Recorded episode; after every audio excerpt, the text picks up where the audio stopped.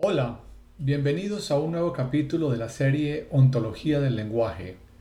Mi nombre es Eduardo Ríos y a continuación les estaré presentando la narración del escrito El fenómeno del callar y las rutinas defensivas en las organizaciones, escrito por Rafael Echeverría, socio, fundador y presidente de la red internacional de Newfield Consulting. El artículo está escrito por el doctor Echeverría en primera persona y así lo mantendré durante la lectura. Esta narración es un complemento a los materiales utilizados y distribuidos en las conferencias y está dirigido a los participantes de las mismas, de forma tal que lo puedan tener también disponible en sus dispositivos electrónicos, incluyendo sus teléfonos móviles. El fenómeno del callar y las rutinas defensivas en las organizaciones. Cuando hablamos del lenguaje solemos abordar temas tales como el escuchar, las diferentes modalidades del habla, los actos lingüísticos, etc. Pensamos muchas veces que la comunicación humana se agota en las dos áreas cubiertas por el escuchar y el hablar. Hay sin embargo algunos fenómenos asociados al no hablar que juegan un papel importante en la comunicación. Nos referimos a los fenómenos del silencio y del callar. Uno de los méritos de Chris Argyris ha sido poner atención a estos fenómenos y en mostrar la importancia que ellos revisten en el quehacer empresarial.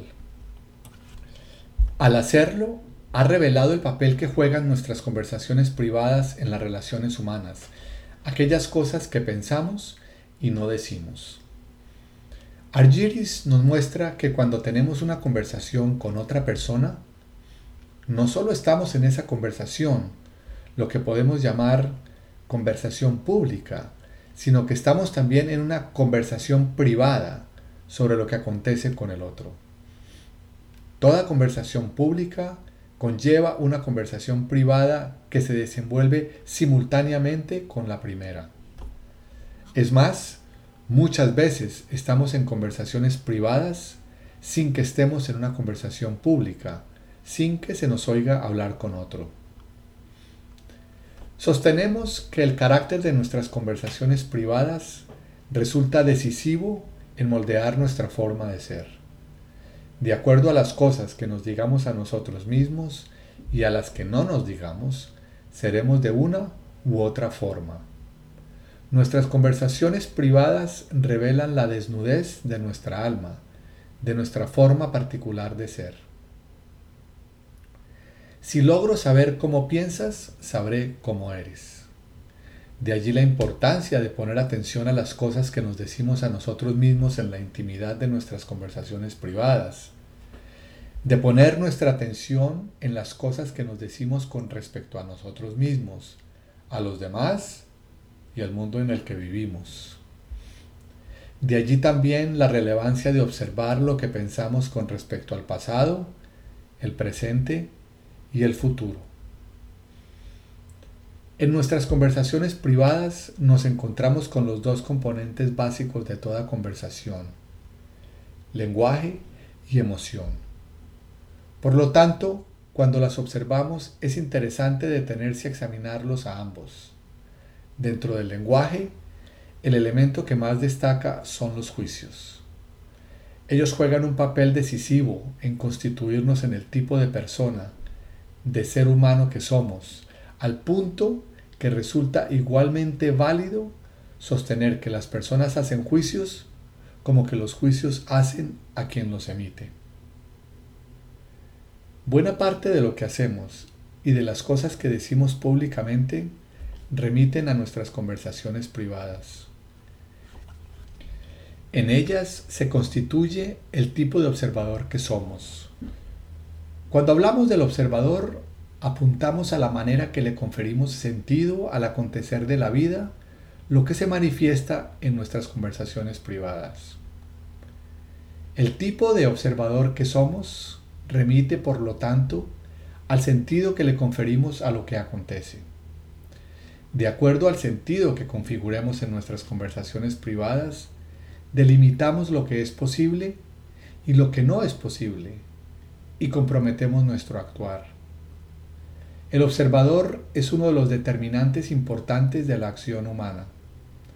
Nuestras conversaciones privadas son el gran centro de operaciones de nuestro comportamiento. Muchos misterios del comportamiento humano suelen disolverse cuando tenemos acceso al dominio de las conversaciones privadas. Cuando penetramos en ellas, entendemos mejor por qué alguien hace lo que hace o dice lo que dice. Según Argyris, el espacio de nuestras conversaciones privadas define los límites de nuestras posibilidades de acción. Establece lo que podremos y lo que no podremos hacer. Es más, define también lo que podremos y lo que no podremos aprender. Nuestra capacidad de aprendizaje tiene límites. Y estos límites no están solo determinados por el grado de motivación que tengamos para aprender por muy motivados que nos encontremos, nuestras conversaciones privadas van a determinar lo que podremos aprender y lo que escapará a nuestra capacidad de aprendizaje. Al cambiar nuestras conversaciones privadas, modificamos los límites del aprendizaje. Lo anterior lleva a Argyris a trazar una distinción entre dos tipos diferentes de aprendizaje, lo que él llama Single Loop Learning y que nosotros preferimos llamar aprendizaje de primer orden y lo que él llama Double Loop Learning y que nosotros llamamos aprendizaje de segundo orden. Normalmente nuestras experiencias de aprendizaje suelen ser de primer orden. Ello implica que no ponen en cuestión el tipo de observador que somos, o lo que es lo mismo, la matriz básica de juicios y emociones que nutre y se manifiesta en nuestras conversaciones privadas. Nuestra capacidad de aprendizaje de primer orden está acotada por el tipo de observador que somos. ¿Implica ello que no podemos superar este límite? Según Argyris, podemos superar los límites que el tipo de observador que somos le impone al aprendizaje de primer orden. Pero ello implica un tipo de aprendizaje muy diferente al anterior, el aprendizaje de segundo orden. Este tipo de aprendizaje descansa en la capacidad de observar el tipo de observador que somos y de transformarlo. Ello implica poner en cuestión el tipo de juicios que hacemos, como asimismo las emociones desde las cuales procesamos el acontecer. En la medida que el aprendizaje de segundo orden se concentra en la transformación del observador y no se dirige directamente a nuestra capacidad de acción, cabe preguntarse si tiene algún impacto en nuestra capacidad de acción. Y sin duda que lo tiene, aunque indirectamente. El aprendizaje de segundo orden está dirigido al ámbito desde el cual actuamos y desde donde definimos el horizonte de lo que es posible. Pero al dirigirse allí, tiene un impacto profundo en nuestras acciones, no solo permitiendo la modificación de acciones anteriores, sino también habilitando acciones que previamente resultaban inconcebibles. Una de las vías para producir este aprendizaje de segundo orden es lo que llamamos el coaching ontológico. Y lo llamamos ontológico simplemente por estar involucrado con la transformación de nuestra manera de ser. Se trata de un tipo de aprendizaje que caracterizamos de profundo, por cuando no está dirigido directamente a las acciones, sino al espacio desde, desde el cual ellas se generan, el espacio del observador. Se trata de tocar la fuente desde la cual emerge nuestra forma particular de ser Argyris nos insiste de que se trata de un tipo de aprendizaje de carácter muy diferente al que solemos estar acostumbrados. La preocupación central de Argyris, sin embargo, no se dirige a los problemas relacionados con la forma particular de ser de los individuos, sino más bien al quehacer de las empresas y organizaciones. El fenómeno del callar. Si queremos examinar la comunicación dentro de una empresa, no basta, por lo tanto, con prestar atención a lo que las personas dicen, ni incluso a la manera como se escuchan mutuamente. Es igualmente importante preocuparse por lo que callan, por que no se dicen. El fenómeno del callar es tributario de la distinción entre conversaciones privadas y públicas. Implica una manera de evaluar nuestras conversaciones públicas de acuerdo a lo que decimos en nuestras conversaciones privadas. El callar involucra reconocer que algo que está presente en nuestras conversaciones privadas no se expresa o revela en nuestras conversaciones públicas. El silencio es diferente. Con él apuntamos simplemente a la ausencia de habla. Estar en silencio no implica necesariamente estar callando. Se trata tan solo de no estar hablando. Argyris sostiene que el callar es un fenómeno habitual en las organizaciones. Ello implica el reconocimiento de una brecha entre las conversaciones privadas y las públicas, o entre lo que la gente piensa y lo que dicen. Esta brecha entre el pensar y el decir tiene un profundo impacto en la capacidad de acción efectiva de las organizaciones, distorsionando de manera muy importante la comunicación y limitando el desempeño de sus miembros y de la organización como un todo. Lo hemos reiterado anteriormente. Los individuos se reflejan mejor en lo que piensan que en lo que dicen. Y cuando la brecha entre lo que piensan y lo que dicen es significativa, su actuar se distorsiona. Bajo esas circunstancias, las interacciones entre los miembros de la organización se caracterizan por relacionar apariencias, sombras distorsionadas de quienes efectivamente son. Y sin embargo, seguirá siendo lo que piensan y lo que no revelan lo que guiará el actuar de cada uno. Solo que resultará cada vez más difícil el poder comprender muchas de sus acciones. El sentido de las mismas estará marcado por una cierta ambigüedad y las explicaciones que los individuos ofrezcan de lo que hacen buscarán ocultar más que revelar el carácter de su comportamiento. Uno de los problemas que tenemos los seres humanos es que nos suele costar manejarnos en la ambigüedad, la incertidumbre y la aparente incongruencia. Cuando nos enfrentamos a situaciones como estas, tendemos normalmente a suplir lo que no entendemos con nuestras propias explicaciones y llenamos con ellas el vacío de lo que no comprendemos. Y solemos hacerlo muy torpemente, con una gran dificultad de colocarnos en el lugar del otro, juzgándolo de acuerdo a nuestras inquietudes, estándares y temores, y adscribiéndoles intenciones estrechas en las que solemos proyectarnos nosotros mismos más que acceder a las motivaciones efectivas del otro. Al suplir con nuestras explicaciones lo que el otro no nos dice, acrecentamos la distorsión en nuestras relaciones y en la forma como coordinamos acciones. Siguiendo el planteamiento de Fernando Flores, sostenemos que una organización es una red de conversaciones en las que los miembros establecen compromisos mutuos. Hemos reiterado que el carácter de las conversaciones define lo que es posible y lo que no es posible para una organización. Podemos, por lo tanto, entender el profundo impacto que ejerce el carácter distorsionado de estas conversaciones marcadas por el fenómeno del callar en el quehacer concreto y en el horizonte de posibilidades de una organización. Una forma en la que se expresa este impacto es restringiendo las posibilidades de aprendizaje y de transformación positivas dentro de la organización.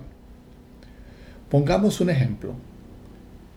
El gerente de marketing toma un conjunto de acciones que desde mi perspectiva juzgo inadecuadas. Sin embargo, en vez de indagar con él para conocer mejor sus razones, opto por callar y genero una interpretación que le atribuye incompetencia o incluso le adscribe oscuras intenciones para obtener ventajas personales estrechas. De ello resultan varias consecuencias. La primera es que mi actuación con él se realizará a partir de los supuestos en los que descansa mi interpretación. No le diré lo que pienso, pero no podré impedir que al coordinar acciones con él, lo haga desde los juicios que tengo y que opto por callar. Podemos imaginar el tipo de coordinación de acciones que realizaremos juntos. Pero hay una segunda consecuencia importante. Examinemos los juicios en los que sustento mi interpretación. Aquí caben dos alternativas polares. Por un lado, es posible que mis juicios no tengan fundamento y que de conversar con él en vez de callar, descubra elementos que justifican las acciones del gerente. El callar, por lo tanto, no solo me cierra esa posibilidad, sino que conlleva además un alto e innecesario costo en nuestras relaciones. Al optar por callar, estoy cerrando la posibilidad de hacerme cargo del problema que percibo. No revelo las áreas de incompetencia que muestra el gerente y no abro, por lo tanto, la posibilidad de corrección y aprendizaje.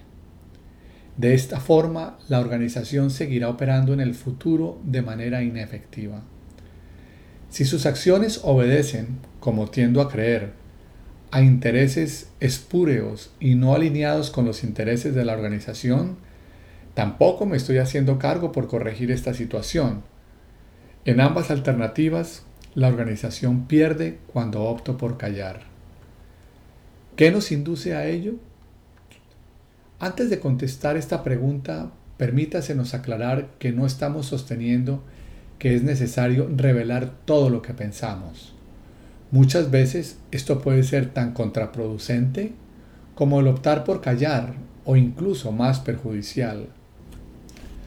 Es más, muchas veces el callar resulta la opción más conveniente, particularmente cuando examinamos el carácter de lo que pensamos. Decirlo podría traernos más de algún problema y a menudo podría también perjudicar a la propia organización.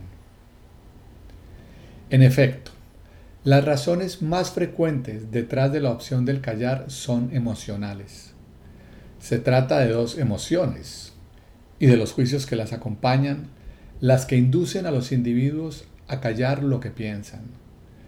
La primera es el temor a las represalias. Callo porque juzgo que de decir lo que pienso, las consecuencias que puedo enfrentar son peligrosas. En otras palabras, al hablar me expongo a riesgos que prefiero evitar dado que podría resultar perjudicado. La opción por callar es una opción de prudencia. Me digo, por ejemplo, comillas, si le digo al jefe que no sabe lo que está haciendo, seguro que me despide. La segunda emoción busca proteger al otro más que protegerme a mí mismo. Callo por pudor de poner en evidencia las incompetencias o los motivos estrechos del otro. Busco evitar colocarlo en una posición vergonzosa o embarazosa. Esta vez callo, no por prudencia, sino más bien por compasión. Me suelo decir, ¿cómo voy a decirle al jefe lo incompetente que es?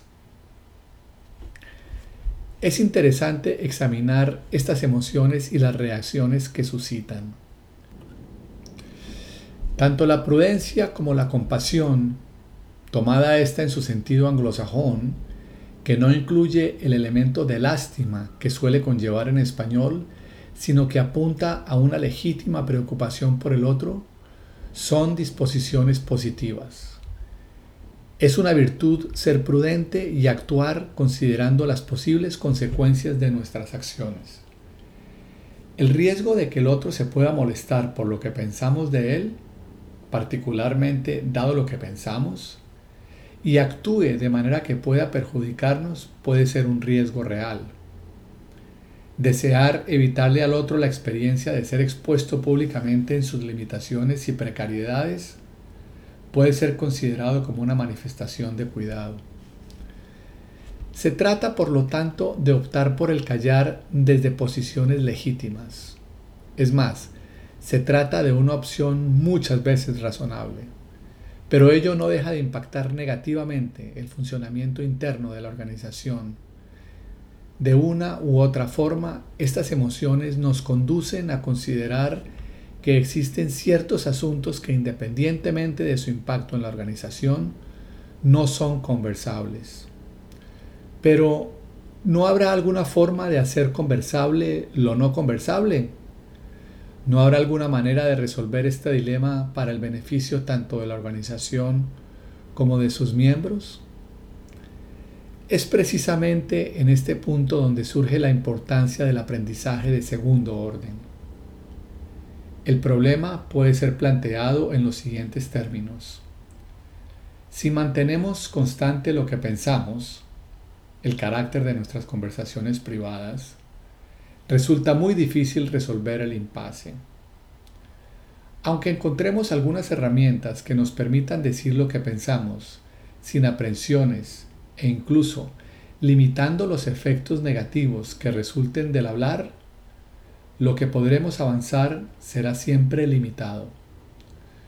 No desconocemos la importancia de algún aprendizaje en esta dirección. Sin embargo, el problema no se resuelve adecuadamente aprendiendo simplemente a decir la verdad.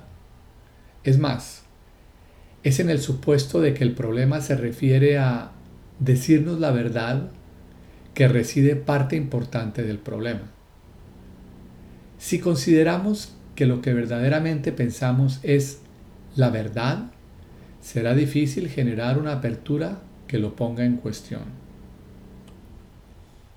El problema adquiere otro cariz cuando comenzamos a reconocer que el problema no se limita a saber decir lo que pensamos, controlando incluso las consecuencias.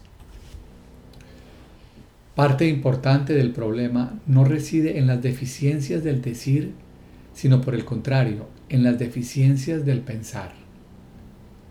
Dicho en otras palabras, si descubriéramos que hay una manera que nos conduce a un pensar diferente, quizás no tendríamos siquiera el problema de saber cómo decirlo. Si cambiáramos lo que pensamos, el problema de decirlo quizás se resolvería solo. Quizás el problema no hay que resolverlo al nivel de nuestras conversaciones públicas, sino al nivel de nuestras conversaciones privadas observando el observador que somos y aprendiendo a ser un observador diferente. Normalmente entendemos el aprendizaje limitado a intervenciones directas en nuestra capacidad de acción. Se trata del aprendizaje de primer orden. Pedimos herramientas, metodologías, tecnologías y recetas para actuar de manera diferente escuchamos frases del tipo, comillas, dime qué debo hacer, dime qué debo decir, pero raramente escuchamos, comillas, dime qué debo pensar. Consideramos que el pensar tiene que ver con nuestra forma básica de ser y que este no es un dominio de aprendizaje. El aprendizaje, creemos, pertenece al dominio de la acción y no al dominio del ser. Pareciéramos decir, comillas, enséñame a actuar diferente, pero no pretendas cambiarme como soy. Pareciera que el aprendizaje es algo que yo hago y que en el hacerlo el yo se mantiene siendo el mismo, solo que con nuevos aprendizajes, con nuevos repertorios de acción. Pero la separación que acomete la argumentación anterior es discutible. Primero, por cuanto el actuar no es independiente del pensar. Por el contrario, el actuar está condicionado por el pensar. Actuamos de acuerdo a cómo pensamos. Por lo tanto, el pensar delimita nuestras posibilidades de aprendizaje Y a menudo sucede que llegamos a un punto en que descubrimos que si queremos expandir nuestro aprendizaje, es la forma como pensamos la que tenemos que cuestionar. En tales circunstancias, solo cambiando nuestra forma de pensar, lograremos aprender y actuar de manera diferente. Segundo, el ser que somos no es independiente del actuar. El actuar nos constituye, nos hace ser como somos. De allí que sostengamos que si bien es válido decir que actuamos de acuerdo a como somos, no es menos válido sostener que somos de acuerdo a cómo actuamos. El actuar, postulamos, genera ser. Si actúo de manera distinta, devengo en una persona diferente. Una vez que actúe de manera distinta, los juicios que otros y yo mismo utilicen para caracterizarme serán diferentes. Y cabe preguntarse, ¿de qué otra forma se expresa mi manera de ser que no sea en los juicios que otros y nosotros tenemos sobre cómo somos? Tercero, el propio pensar es acción. Se trata de una acción primaria que muchas veces antecede a otras acciones, pero no por ello deja de ser acción. De allí que expresemos el pensar con un verbo. Y si reconocemos el pensar como acción, no hay razón para que lo excluyamos del dominio de aprendizaje. No solo podemos pensar mejor, podemos también pensar diferente. Es más, este es uno de los resultados que obtenemos de la educación. Por último, en la referencia al pensar, hay más que la mera actividad de pensar. Hay un vasto dominio emocional que participa activamente en la manera como construimos sentido. Hay también juicios que producimos espontáneamente y no como productos de un proceso de pensamiento. En rigor, más que una referencia al pensar, estamos apuntando a lo que hemos llamado el tipo de observador que somos. Lo que estamos poniendo en cuestión no es solo el pensar, es la globalidad del observador. Y cuando el objetivo del aprendizaje no es el actuar directo, sino el observador desde el cual actuamos, estamos en un aprendizaje de segundo orden. Creemos importante, por lo tanto, detenernos a examinar el tipo de observador que opta por callar. Veamos lo que este observador hace. Lo primero que hace es precisamente observar el comportamiento del otro. Lo que observa resulta diferente de lo que él hubiera hecho, de las expectativas que puede haber tenido, de lo que quizás hubiera deseado que aconteciera. Esto es importante.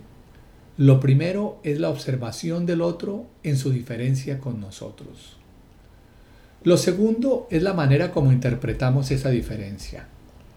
Normalmente lo hacemos desde el lugar donde nos encontramos parados, desde nuestras inquietudes, nuestra manera de ver la situación, nuestras propias formas de proceder, lo que consideramos correcto, adecuado y válido.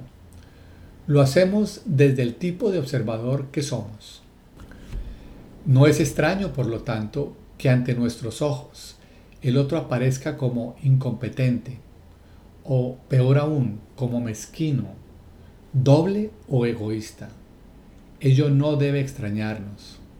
Ello resulta del hecho que estamos comparando su actuar con nuestro pensar con el observador que nosotros somos.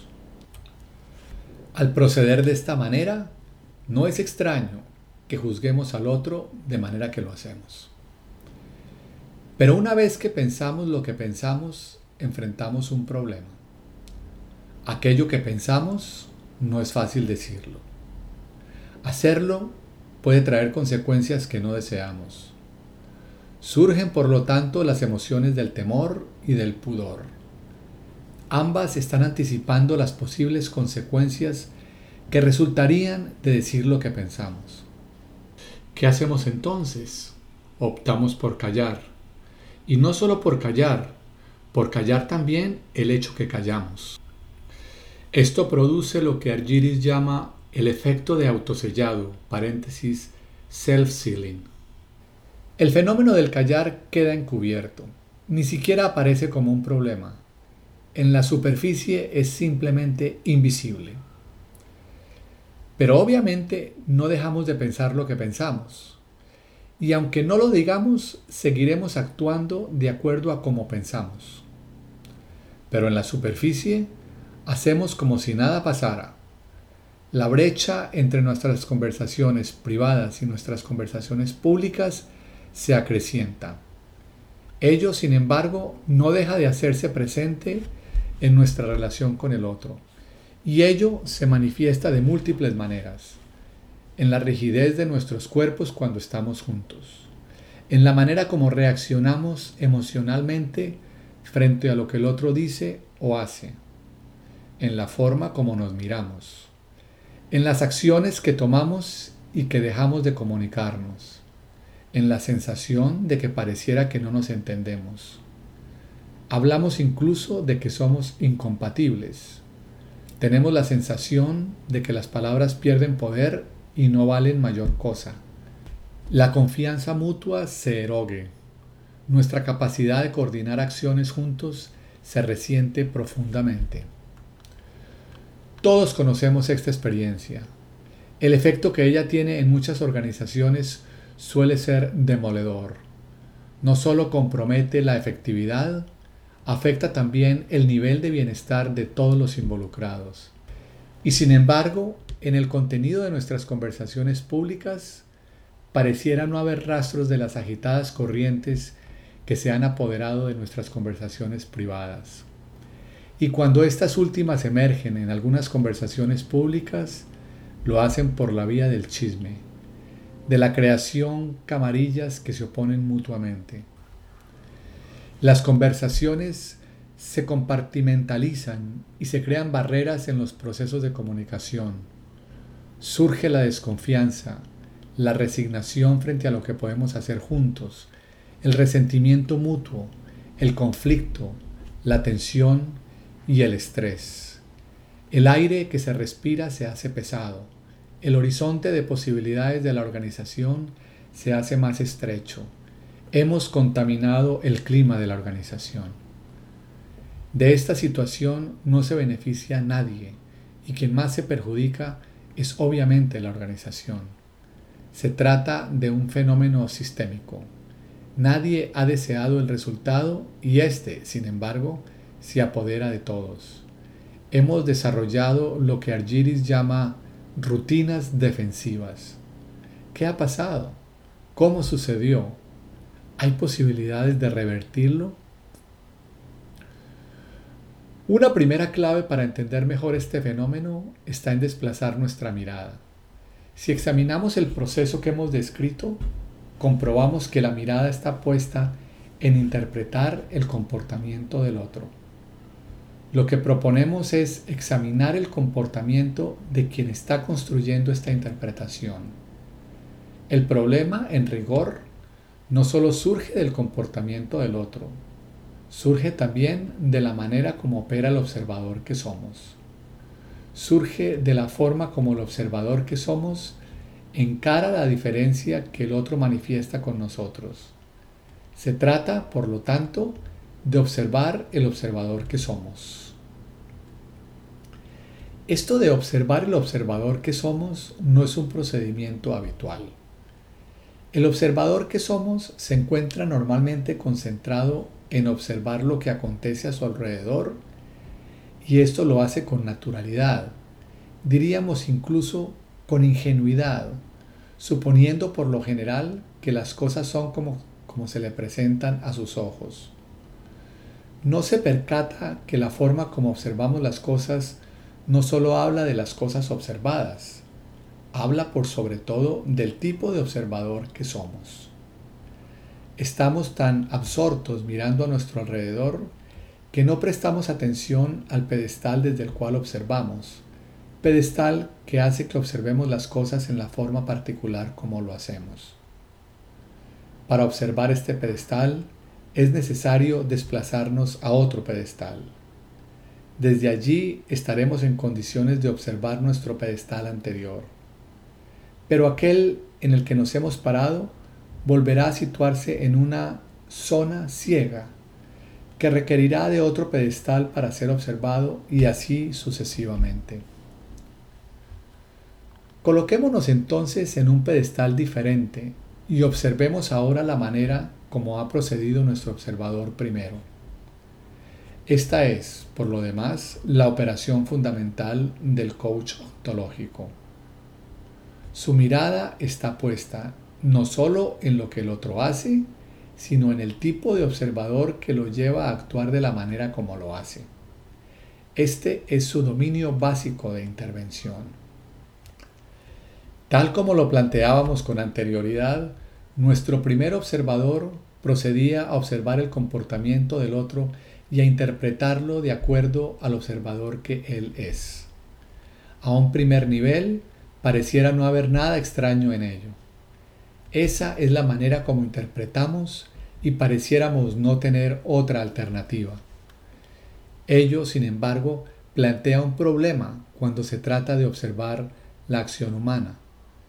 El sentido de toda acción humana no solo remite el sentido que le confiere quien la observa, también remite al sentido que le confiere quien la realiza. Para generar una adecuada interpretación de las acciones ajenas, no basta, por lo tanto, con remitirlas al tipo de observador que yo soy. Es necesario también procurar remitirla al tipo de observador que el otro es. De quedarnos solo con lo primero, produciremos siempre una interpretación limitada e incluso distorsionada del comportamiento de los demás. Para interpretar adecuadamente la acción humana, el observador que somos, y sin dejar de serlo, debe procurar abrirse para entender el observador que es el otro. Los demás no son como nosotros. Los seres humanos somos observadores diferentes y agentes autónomos. Actuamos de acuerdo a cómo somos y a las diferencias que nos distinguen los unos de los otros. De allí la importancia de aprender a remitir el sentido del comportamiento humano al tipo de observador que induce el actuar de cada uno. Si observamos cómo operó nuestro observador primero, esto último estuvo ausente. No hubo una referencia al tipo de observador que el otro es. Ambos operaron ingenuamente, interpretándose mutuamente de acuerdo al observador que ellos eran, sin abrirse al reconocimiento, la aceptación y la legitimidad de sus diferencias. Nuestras diferencias remiten a múltiples factores. En primer lugar, están nuestras diferencias biológicas. En segundo lugar, las diferencias que surgen de nuestra historia, tanto individual como social.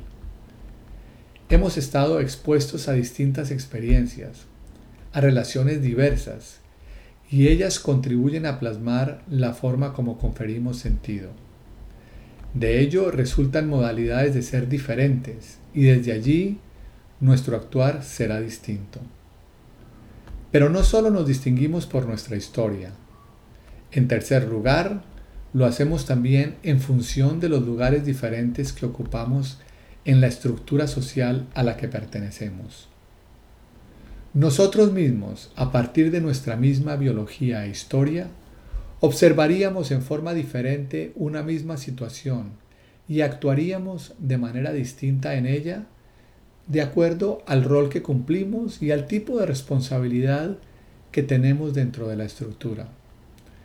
Será diferente observar una misma situación como gerente de producción como gerente de ventas.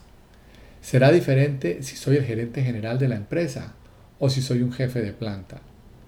La posición que ocupe en la estructura me generará un conjunto de inquietudes que posiblemente no tendrá quien opere desde una posición diferente. Dos tipos de observadores, de enfoque único y de enfoque múltiple. Proponemos trazar una distinción entre dos tipos diferentes de observadores. Al primero lo llamamos el observador de enfoque único.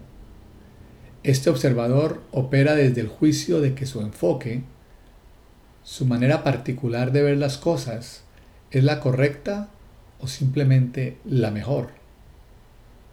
Obviamente este observador se percata de que existen observadores diferentes a su alrededor.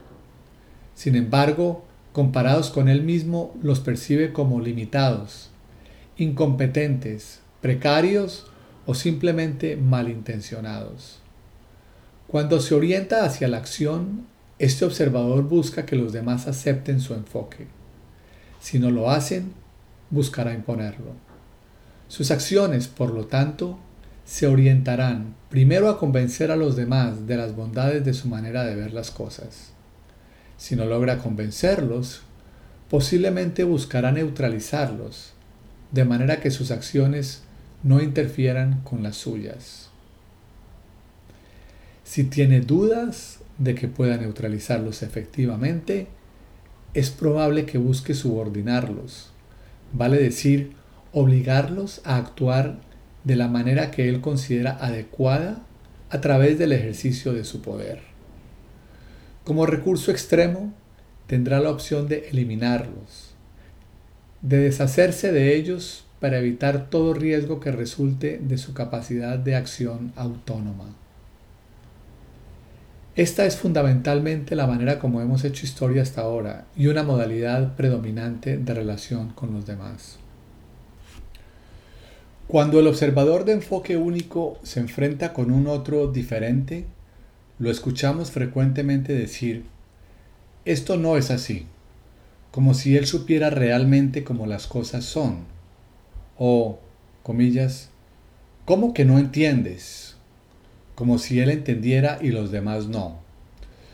Toda diferencia de importancia que contradiga lo que él piensa suele ser para el observador de enfoque único un motivo de descalificación de los demás. Los problemas que surgen de estas diferencias suelen ser responsabilidad de las limitaciones de los otros, muy raramente de las propias. El ideal ético que emerge del observador de enfoque único es la tolerancia. En su expresión de mayor apertura hacia el otro, logra tolerar la diferencia, logra cerrar los ojos frente a las limitaciones que le atribuye al otro y convivir con él como si estas limitaciones no importaran. Privadamente, sin embargo, él tiene el juicio de que estas diferencias son importantes y ellas lo sitúan en una posición de superioridad frente a los demás. Esta forma de relacionarnos con los demás hoy está en crisis. Ha dejado de funcionar como acontecía en el pasado. A nivel mundial, hoy existe una distribución del poder que hace más difícil nuestra capacidad de imponer nuestro parecer sobre los demás. Y aunque algunos tengan más poder que otros, estos últimos suelen disponer de armas destructivas de un potencial tan elevado que ello de por sí compromete la viabilidad de utilizar el diferencial de poder que los primeros puedan tener a su disposición. Hemos llegado a un punto donde ya no podemos seguir haciendo historia como lo hiciéramos antaño. Pero esta no es la única razón. Con la expansión de la libertad individual y el acrecentamiento de las condiciones de competencia y libre mercado, el enfoque único es además poco efectivo. En las diferencias que mantengo con los demás existen posibilidades de aprendizaje para mí, de enriquecimiento mutuo, de expansión de mis propias posibilidades, de lograr juntos lo que resultaría probablemente imposible de intentar hacerlo por nuestra propia cuenta. Desperdiciar esta oportunidad incrementa mis propias precariedades. Ello nos muestra la posibilidad de un segundo tipo de observador. Lo llamamos el observador de enfoque múltiple. Este observador parte de una premisa muy diferente de la que operaba el observador de enfoque único. El observador de enfoque múltiple reconoce que su manera de ver las cosas es sólo su manera particular de verlas. sabe que hay múltiples otras formas de verlas y que todas, incluyendo la propia, tienen limitaciones. A la vez, acepta que cada manera particular de observar lo que acontece, incluyendo la propia, genera posibilidades y clausura otras. Comprende que de lograr integrar las diferentes maneras de observar, es posible esperar que se incremente el poder de lo que todos observan y con ello el poder de sus acciones. Anticipa que ello puede constituirse en una forma más efectiva y satisfactoria de relacionarse con los demás y de trabajar y convivir juntos. De allí que el observador de enfoque múltiple, en vez de buscar imponer su manera de ver las cosas, oriente su acción hacia la creación de un espacio en el cual cada observador puede hacer sus propios aportes donde cada uno logre escuchar a los demás con apertura, donde cada uno esté dispuesto a soltar los juicios y presupuestos que demuestran ser limitativos, hasta alcanzar en conjunto un enfoque compartido superior en sus posibilidades a la suma de todos los enfoques individuales. En este espacio es indispensable saber combinar las dos modalidades del habla, el proponer y el indagar. Al proponer Comparto con los demás el tipo de observador que soy, mi manera particular de ver las cosas y los juicios que tengo sobre las posibilidades que genera mi manera de observar. Al indagar, me abro a la manera que los demás tienen de ver lo que acontece, a las posibilidades que surgen de ellas, al descubrimiento de mis propias limitaciones. Combinando indagación con proposición, poco a poco todos vamos tejiendo una interpretación compartida, diferente de las que cada uno tenía al inicio, y comenzamos a indagar y proponer desde ella. Si volvemos la mirada a nuestro observador primero, a aquel que terminaba optando por callar, comprobaremos la ausencia de indagación, de preguntarle al otro por las inquietudes que lo llevan a actuar como lo hace y a emprender acciones que nos resultaban tan extrañas como inesperadas. Si hubiésemos indagado con seriedad, es posible que hubiéramos aprendido varias cosas y es probable que hubiésemos terminado pensando cuestiones muy diferentes de las que entonces pensamos. Cabe incluso suponer que pudiéramos haber disuelto la necesidad que entonces sentimos de callar. Cuando el observador de enfoque múltiple se enfrenta a la diferencia con los otros, suele exclamar, vaya, esta no es la forma como yo veo las cosas. Quizás ello pueda expandir mis posibilidades. Desde el enfoque múltiple parto de la premisa que nuestras diferencias no son necesariamente una amenaza, que ellas pueden encerrar posibilidades que no soy capaz de observar y que por lo demás estas diferencias son perfectamente legítimas. El ideal ético que emerge desde este enfoque es el del respeto. Este último es muy diferente a la tolerancia. Desde el respeto logro aceptar plenamente al otro como diferente, autónomo y legítimo. La diferencia no me hace necesariamente superior, solo distinto. El impacto de las rutinas defensivas en las organizaciones. El callar deja de ser un fenómeno aislado en las organizaciones y se convierte en patrones estables de comportamiento y parte integral de su estructura informal. Este es un tema desarrollado no solo por Chris Argyris, sino también por Robert Putnam. Lo que presentaremos a continuación sigue de cerca los planteamientos de ambos autores sobre lo que llaman las rutinas defensivas en las organizaciones. Putnam nos ofrece algunos ejemplos de rutinas defensivas. El gerente de ventas hace pronósticos de ventas optimistas para asegurarse que manufactura produzca suficientes unidades y estar en condiciones de responder a las posibles órdenes de compra que pueda recibir en el futuro. El gerente de manufactura espera este comportamiento y desestima los pronósticos de ventas al diseñar sus planes de producción. Dado que el gerente de ventas anticipa que la próxima vez esto puede volver a ocurrir, efectúa pronósticos todavía más elevados como una forma de forzar el comportamiento del gerente de manufactura. Ello induce al gerente de ventas a un comportamiento equivalente. De esta manera se crea entre ambos una rutina defensiva en la que cada uno intenta forzar al otro en un determinado comportamiento a través de una distorsión creciente de la información que se entregan, sin conversar sobre las inquietudes reales que los motivan para llegar a un acuerdo sobre ellas y donde la información que se proporcionan mutuamente pierde todo valor y utilidad. Cabe imaginarse el impacto que esto tiene en el operar de la organización.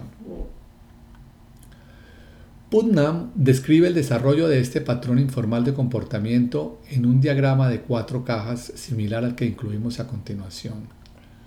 Nota, el diagrama lo pueden observar en la página 15 del documento original. Allí observamos que la manera como A observa la situación lo lleva a actuar de una forma particular. Las acciones de A son interpretadas por el tipo de observador que es B, y de acuerdo con la interpretación que B genere, éste actúa en forma correspondiente. Las acciones de B son interpretadas por el tipo de observador que es A, y de acuerdo con la interpretación que A genere, éste actúa en forma correspondiente y así sucesivamente. A medida que pasa el tiempo, cada actor genera expectativas, hace juicios y desarrolla diferentes respuestas emocionales sobre el otro, todo lo cual contribuye a profundizar las rutinas defensivas. Nos señala Putnam que estos patrones de interacción pueden crear tanto círculos virtuosos como círculos viciosos. Un círculo virtuoso Ocurre, por ejemplo, cuando un gerente asume el riesgo de delegar una tarea importante y su subordinado se desempeña exitosamente. Ello genera mayor confianza de parte del gerente en su subordinado, lo que conduce a delegarle nuevas tareas. Con ello aumenta la autoconfianza del subordinado, quien desarrolla más iniciativa y mejores desempeños. Los círculos viciosos crean un espiral recesivo, como en el ejemplo de ventas y manufacturas, donde cada uno incrementa su desconfianza en el otro y la comunicación entre ambos termina contaminada. Cuando ello sucede, cada persona tiende a culpar al otro por el problema y no reconoce su propia contribución en generarlo. De hecho, ambos están haciendo lo mismo.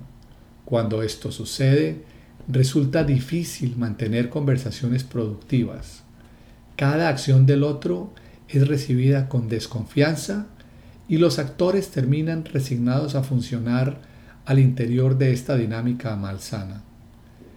Lo más importante dentro de ella es lo que los actores se callan. Una característica del diagrama de cuatro cajas es que tanto A como B generan sus interpretaciones a partir de la manera particular como observan las acciones del otro. Lo que no sucede es la apertura de un espacio de conversación en el que puedan abrirse a comprender el sentido que cada uno le confiere a sus propias acciones. Dicho de otra forma, observan las acciones de los otros, pero están bloqueados para observar el tipo de observador que es el otro. Es más, tampoco se percatan cómo el observador que es cada uno de ellos contribuye a la creación y desarrollo de la rutina defensiva. Examinemos a continuación algunos rasgos que caracterizan las rutinas defensivas en las organizaciones. Como sostuvimos con anterioridad, las rutinas defensivas son un fenómeno sistémico. No emergen porque haya alguien que las desee y decida producirlas. Ellas no se producen por diseño. Por el contrario, ellas surgen como un efecto no deseado a partir del tipo de relaciones que los miembros de la organización establecen entre sí. Los individuos las producen con su comportamiento, sin embargo lo hacen sin desearlas ni percatarse que las están generando. Ello sucede por cuanto los individuos, al relacionarse entre sí, solo ven un pedazo del patrón de comportamiento que están contribuyendo a construir.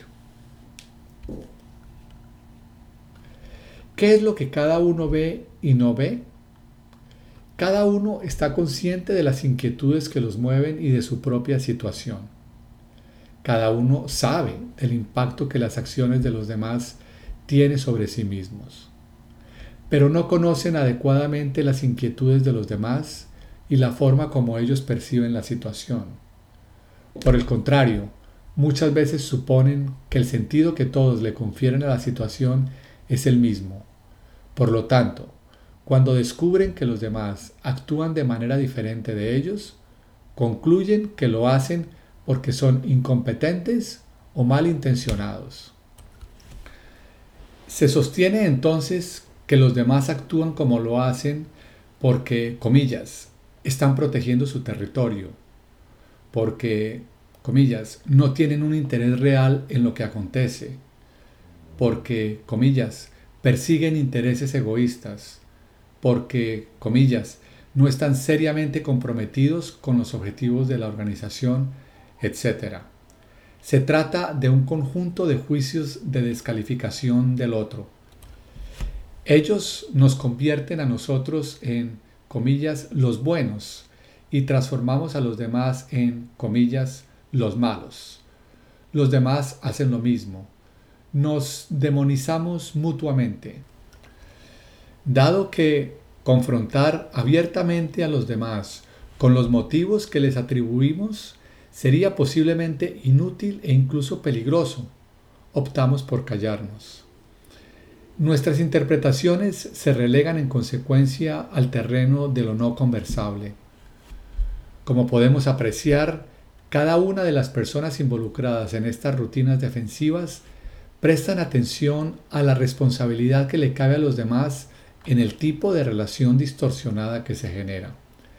Sin embargo, rara vez prestan atención a la responsabilidad propia y al impacto de sus propias acciones en instancias algo más distantes de la estructura. Incluso cuando llegan a sospechar que sus comportamientos pueden estar alimentando una relación defectuosa con los demás, suelen pensar que no tienen otra alternativa y que, a final de cuentas, es el otro quien los obliga a actuar como lo hacen. Tampoco perciben que la situación suele ser simétrica y que los demás están pensando algo equivalente a lo que ellos mismos piensan. Y mientras sigan haciendo lo mismo, la situación no tendrá solución y la rutina defensiva arrastrará a unos y otros en su espiral destructiva. Putnam ha desarrollado dos ejemplos que creemos importante reproducir, utilizando el diagrama de cuatro cajas. Una rutina defensiva común en un equipo de gestión es el juego de delegación. Nota. Para una ilustración del diagrama, favor referirse al documento original, página 17. Una rutina defensiva común entre niveles diferentes de la organización es el juego de pronosticar. Nota. Para una ilustración del diagrama, favor referirse al documento original, página 18.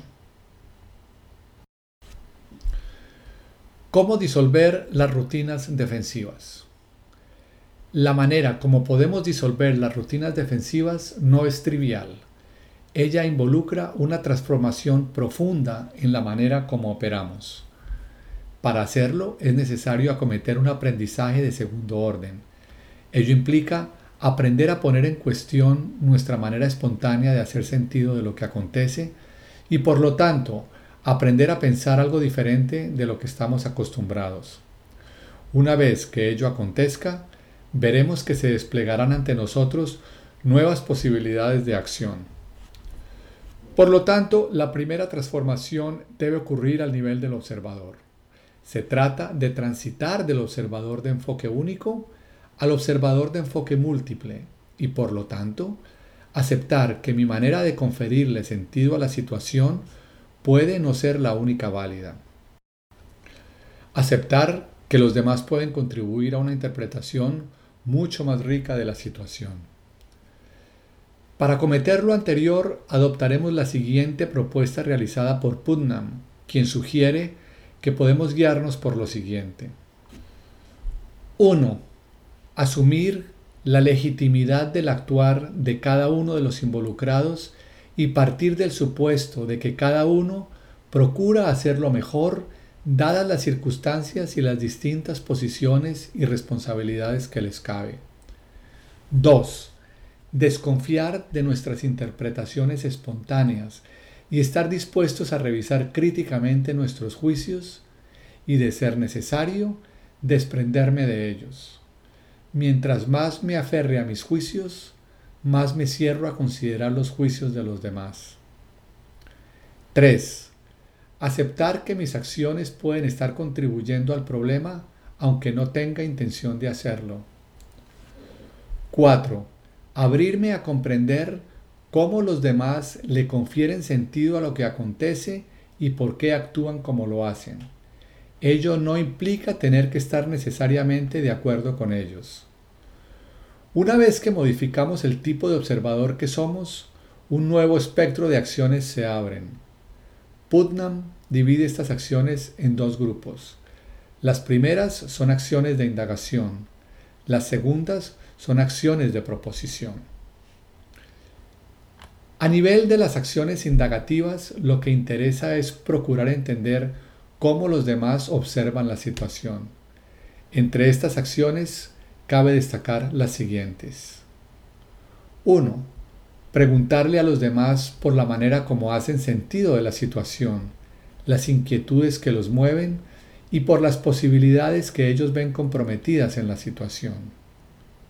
2. Preguntarles por los aspectos de la situación, información, que consideran relevantes y por los supuestos y juicios que hacen en su proceso de toma de decisiones. 3. Procurar identificar los dilemas que los demás pueden estar enfrentando al encarar la situación. 4. Preguntarle a los demás cómo mis acciones pueden estar contribuyendo al problema. 5. Preguntar sobre las emociones de los demás. 6. Estimular a los demás a señalarme brechas en mi manera de pensar y en mi proceso de toma de decisiones. A nivel de las acciones propositivas, el objetivo es ayudar a los demás a observar la forma como yo observo la situación. Putnam propone las siguientes acciones. 1. Compartir mi manera de interpretar la situación, las inquietudes que me orientan en ella y las posibilidades que percibo. 2 compartir la información que estimo relevante en mi proceso de toma de decisiones. 3. Identificar los dilemas que enfrento. 4. Compartir con los demás mi interpretación sobre las posibles consecuencias que anticipo de sus acciones sin atribuirles intención de producirlas. 5. Dar a conocer cuáles son mis emociones sobre la situación y en el proceso de comunicación que compartimos. Y 6. Proponer en conjunto con los otros un marco de acuerdos que permita el diseño y ejecución de acciones correctivas y que posibiliten que cada uno pueda advertirle a los demás cuando considere que se está reproduciendo o creando una rutina defensiva. Todas estas acciones hacen sentido una vez que hemos iniciado la transformación del tipo de observador que somos.